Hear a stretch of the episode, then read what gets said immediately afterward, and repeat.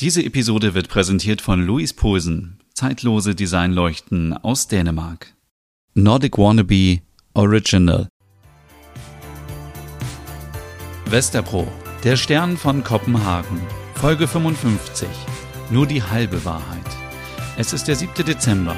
Wir befinden uns mitten in Kopenhagen in Westerpro. Es sind 2 Grad Celsius. Die Sonne geht um 8.22 Uhr auf und um 15.38 Uhr unter. Ein Tag voller Erinnerungen in der dänischen Hauptstadt. Morgens in der Küche. Ja, ja, boah. Heute werde ich mich mal nicht über dein morgendliches Ritual aufregen. Wieso? Ich brauch dich noch, damit du meine gestern gefundene Lampe reparierst. Ich wäre doch schön dumm, wenn ich mir das versauen würde. Glaubst du, dass ich das schaffe? Klar, warum nicht? Es gibt viele Vorurteile, dass Männer wie ich handwerklich nicht begabt wären. Mit diesem Vorurteil müssen Frauen auch noch kämpfen. Viele Männer haben noch das Bild im Kopf, dass wir nur kochen, nähen und waschen können. Völlig überholt für 2021 und 22. Du übertreibst. Wir leben doch nicht mehr in der Steinzeit. Geh mal aufs Land. Da ist das oft noch so. Gut, dass wir in Kopenhagen leben. Wusstest du eigentlich, dass die dänische Hauptstadt in den Top Ten der teuersten Städte ist? Nein. Ich dachte immer, wir seien nur glücklich hier wegen Hücke. Glücklich sind wir natürlich. Und du besonders, wenn du deinen Magerquark da verdrückst. Das ist kein Quark, das ist Gier. Die Kraftquelle der Wikinger. Du spinnst so sehr. Aber das mag ich. Wo ist denn eigentlich der Unterschied zwischen Quark und Skier? Ähm, keine Ahnung. Aber es schmeckt. Wie isst du deinen Skier heute? Heute esse ich den mit Honig und Nüssen. Uah. Ja. Ich habe grad so Hunger auf Puddingteilchen. Ja, also, was hältst du davon, wenn wir heute schon mal deine Sachen in dein neues Zimmer räumen? Gute Idee. Und danke nochmal, dass du gestern ja, so offen über deine Gefühle mit mir gesprochen hast. Lag bestimmt am Winterblues. Wie kann denn ein Wikinger wie du Winterblues haben? Ach, ich weiß nicht. Es wird immer früher dunkel, es ist kalt draußen und irgendwie, irgendwie bleibt man ja nur noch zu Hause wegen der neuen Corona-Variante. Ole, Wikinger laufen durch den Schnee und erobern ihre Beute trotz Kälte und Dunkelheit. Und in solchen Zeiten ist es wirklich besser, wenn man nicht immer so viel unter Menschen ist. Mag sein. Aber immer zu Hause. Wer zu Hause bleibt und dem die Decke auf den Kopf fällt, ist irgendwie selber schuld. Jeder und jede hat die Möglichkeit, etwas zu machen. Und was? Stell dir mal vor, wir wären im Jahr 1980. Gab es damals schon äh, Videokassetten? Keine Ahnung. Dank des Internet können wir den ganzen Tag Musik hören. Das ging auch mit dem Radio. Ich meine doch, dass wir nur Musik hören können, die uns gefällt. Wir können für unser ganzes restliche Leben Filme und Serien streamen ohne Ende. Was guckst du grad so? Ich schaue mir nochmal die alten Wallander-Filme auf Netflix an. Und du?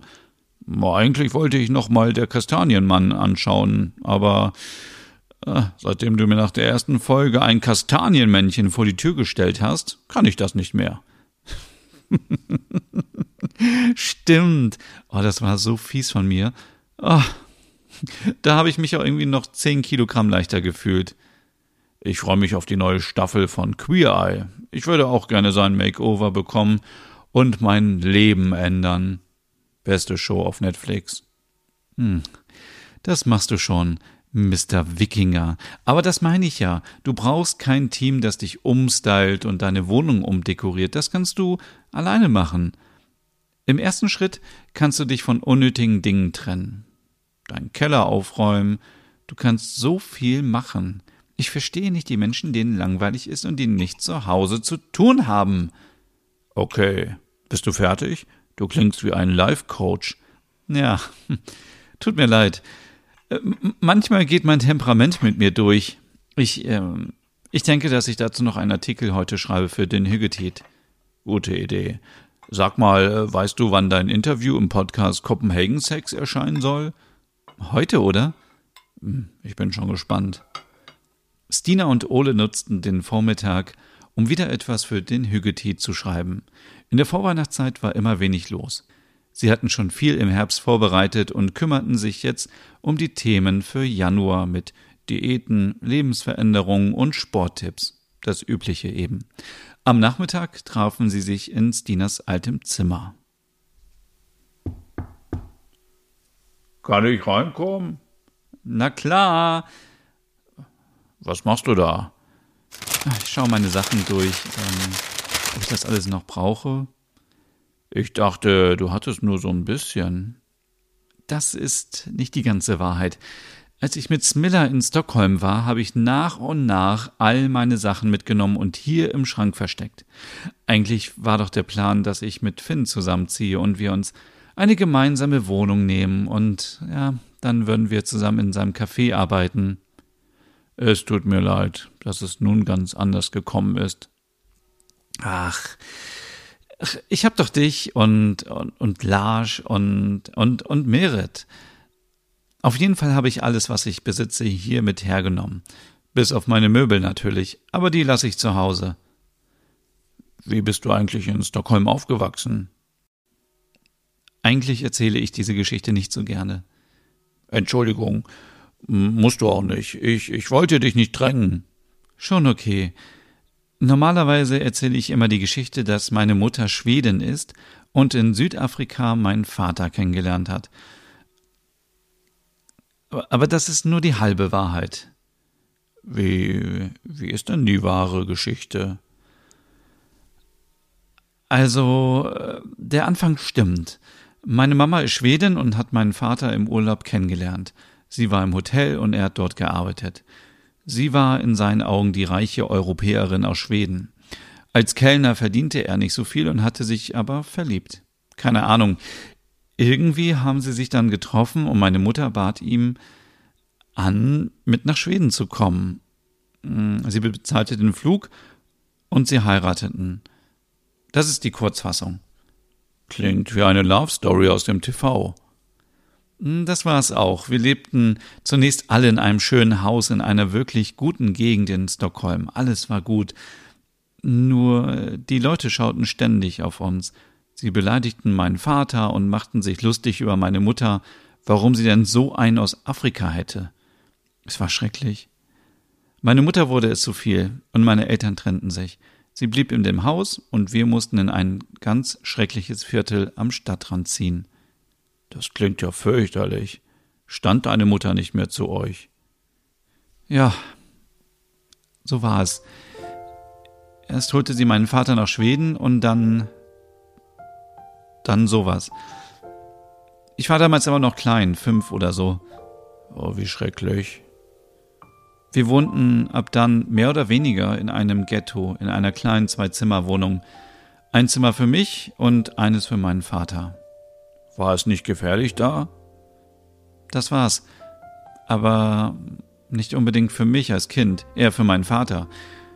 Es gab Banden, die sich gegenseitig bekämpft haben. Fast alle, die dort wohnten, hatten einen Migrationshintergrund und waren arbeitslos. Wir wurden alleine gelassen von Schweden. Wir lebten da alle auf kleinsten Raum, wurden nicht integriert und irgendwie vergessen. Nur wenn ich in die Innenstadt fuhr, wurde mir klar, dass wir nicht vergessen wurden. Es verging kein Tag ohne rassistische Bemerkungen. In der Bahn wurde ich als Einzige immer kontrolliert.